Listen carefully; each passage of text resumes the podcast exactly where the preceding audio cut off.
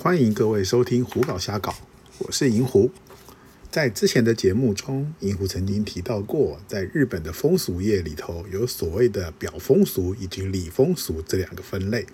所谓的里风俗，指的就是不在日本合法的法律之下而存在的一些风俗链。那这个里风俗的部分呢，其实非常的神秘，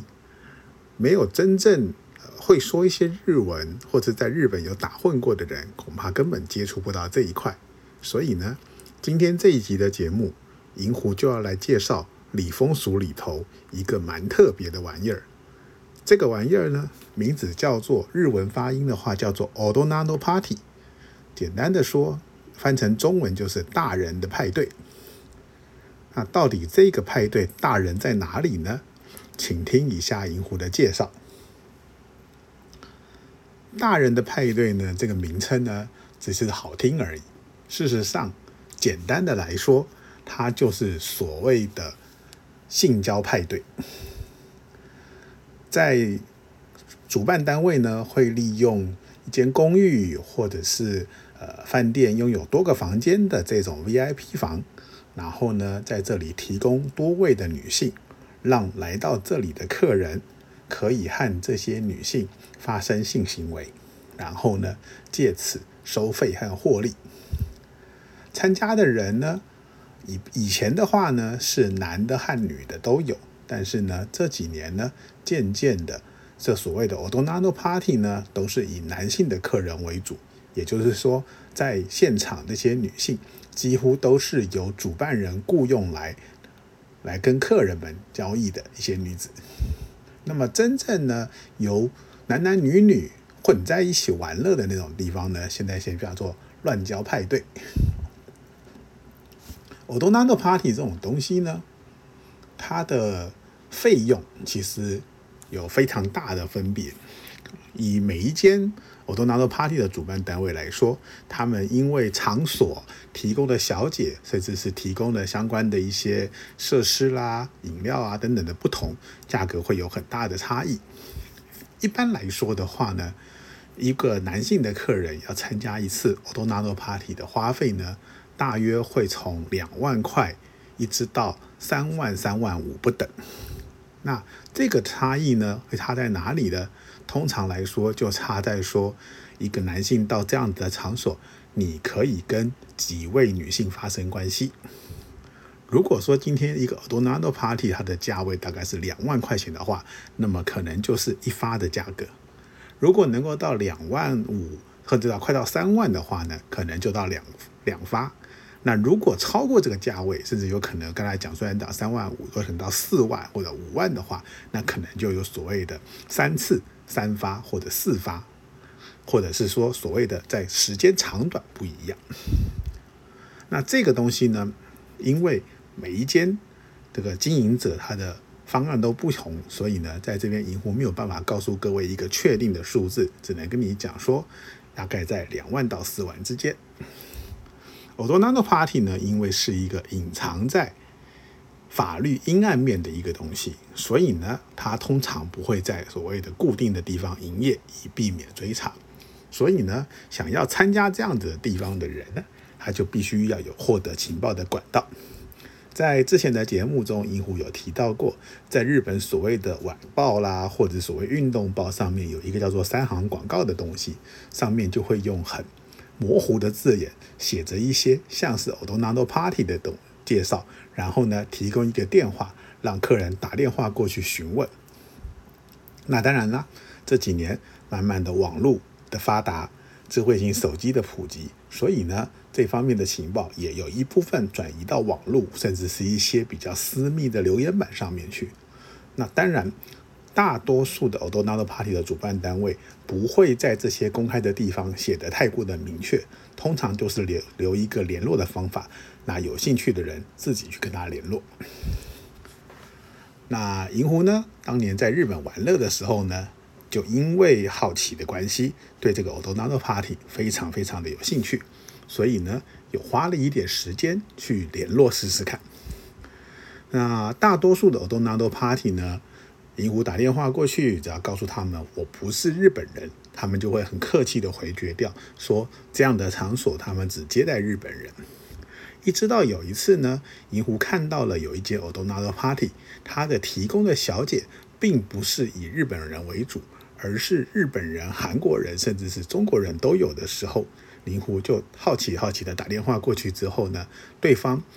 在和银狐稍微的用英文聊了一下之后，说好没有问题，这样的话你可以来参加。那那一次呢，银狐的印象中，他告诉我是我必须要付三万块钱日币。然后呢，我可以在那个场所待两个小时，两个小时最多最多可以跟两位小姐做爱。那对方呢还给了我一个呃东京三手线的一个站的出口，然后呢告诉我到了那个出口再打电话给他，由他们派人来那边跟我会面，然后接我过去。所以呢那天就在约定的时间呢，银狐就来到了。B T 呃三手线的那个车站，然后呢拨了电话，有对大概过了五分钟还是十分钟，就有一个呃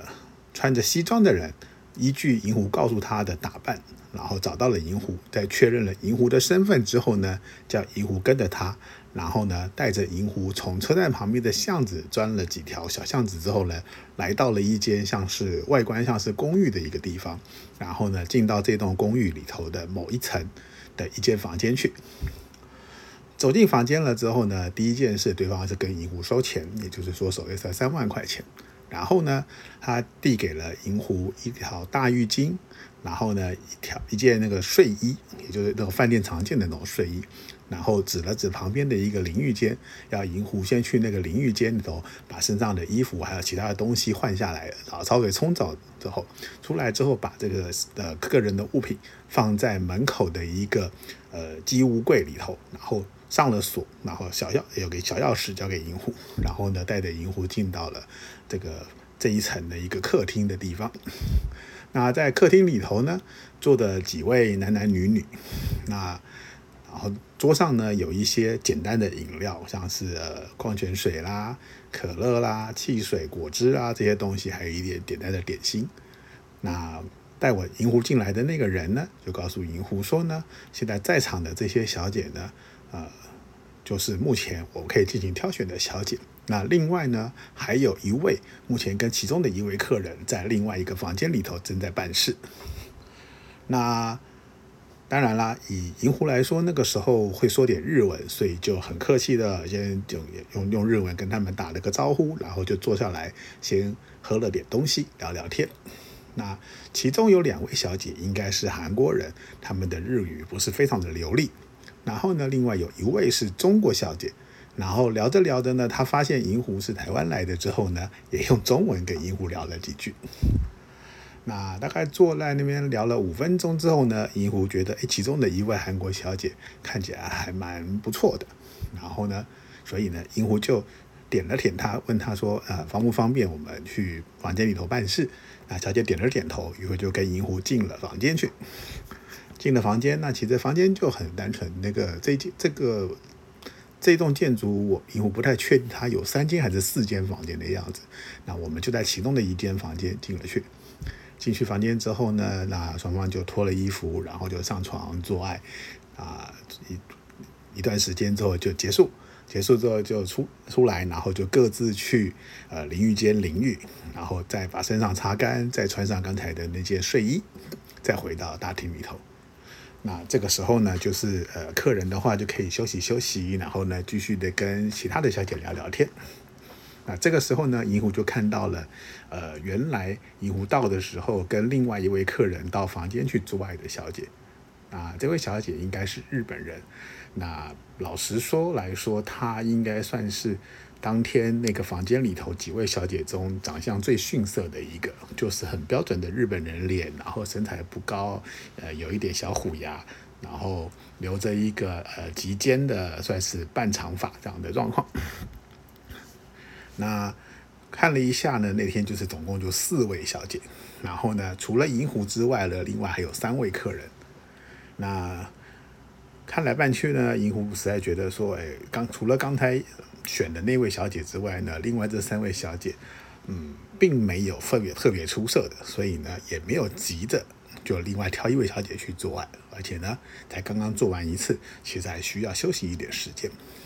那就在银狐还在那边坐在那边休息的时候呢，哎，其中的两位客人离开了，看样他们是朋友的样子，好像是一起来玩嘛，离开了。所以呢，房间内就剩下银狐另外一位男性客人跟四位小姐。嘿，没过多久呢，那个刚才那个带银狐来的那个人呢，又带着一位小姐过来。那这位小姐呢，看长相来说，银狐不确定她是日本人还是哪里人。然后呢，他就坐下来打了招呼，说了一个名字，这一定也是假名。那这位小姐就比刚才的那位日本小姐要漂亮许多。那银狐看了看她，也觉得有兴趣。然后呢，于是就转头望了望另外那位客人，看看他是不是有反应啊？那位客人就对银狐比了一个哆嗦的手势，也就是说啊，如果银狐有兴趣的话，就先上没有关系。所以呢，银狐就点了这位新来的小姐，然后再进到房间去做了第二次的爱。那总共三万块钱呢，银狐就这样的做，跟两个小姐做了。两个小时做完出来之后呢，其实两个小时还没有到，大概过一个小时半左右，还四十分钟不到吧。那这个时候呢，刚才那位主持人呢就来问一下，哎，呃，个某某某先生啊，你的两次已经做完了，那不知道你是不是还想要再呃延长，然后选择还有第三次的机会呢？如果要的话，你只要再加付一万块钱就可以了。那银狐那天其实体力可能没有很好，觉得说做两次已经够了，所以也就跟他讲说，呃，不用两次已经够了。好那他就说，那如果是这样的话，呃，你可以在这边再坐着休息一段时间，等时间快到的时候，我再来通知你可以离开。或者是如果你觉得，呃，你不想就在这边待下去，你要可离开的话，现在也可以离开。啊，因为看了看时间，剩下的时间也没有很多，再加上说，呃，后面又来了一两位那个。男性的客人，所以呢，客厅觉得有点挤了的样子，所以呢，银狐觉得说好，那既然这样，我也觉得玩够了，我就可以离开了。于是呢，银狐就到呃淋浴间，稍微把身上再再冲洗了一下，擦干了，把刚才放在保险柜里的东西拿出来衣物穿上，包包拿好，准备要离开。那刚才的那位带银狐来的人呢，就递了一张名片给银狐，说这个上面这个联络电话就是他们的电话，如果银狐有兴趣的话，未来可以再跟他们联络。那等于是这样的，银狐就离开了。那这个就是银狐当年呢在日本曾经玩到过的 Otonando Party 的内容。那这 Otonando Party 来说呢，其实简单的来说，它就是一个呃不合法的做爱的场所。那在这边工作的小姐呢，据后来银狐调查资料的了解，很多有一些就是为了临时赚点钱而跟这些呃。就是办主办单位合作的一些小姐，那有些小姐原来就是所谓风俗店的小姐，有些呢可能就是另外要找寻外快的一些小姐，所以呢，他们来到这种地方，他们也很清楚的知道，他们的目的就是跟客人做爱，那他们来有一个基本的收收入，但是呢，他们要真正获得赚大钱呢，就是要客人愿意点他，然后愿意跟他进房间去做爱，他们才有更多的收入。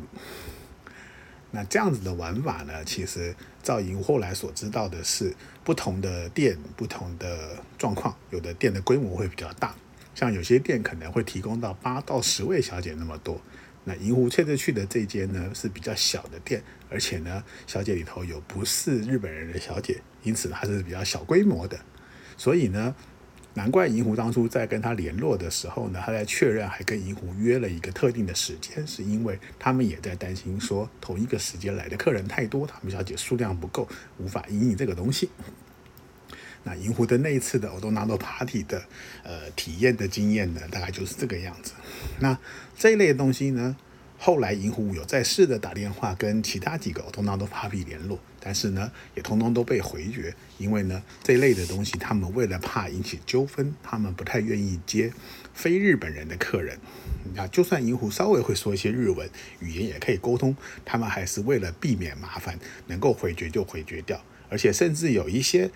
欧东纳多 Party 的那个主办人呢，一听到银狐讲跟他讲说，哎，我不是日本人，或者是说听银狐的日语觉得好像口音不太呃正，不太像日本人的时候，他们就会很直接的问说，哎，客人你是不是不是日本人？你是外国人是不是？这样东西，然后用这方法把我回绝掉。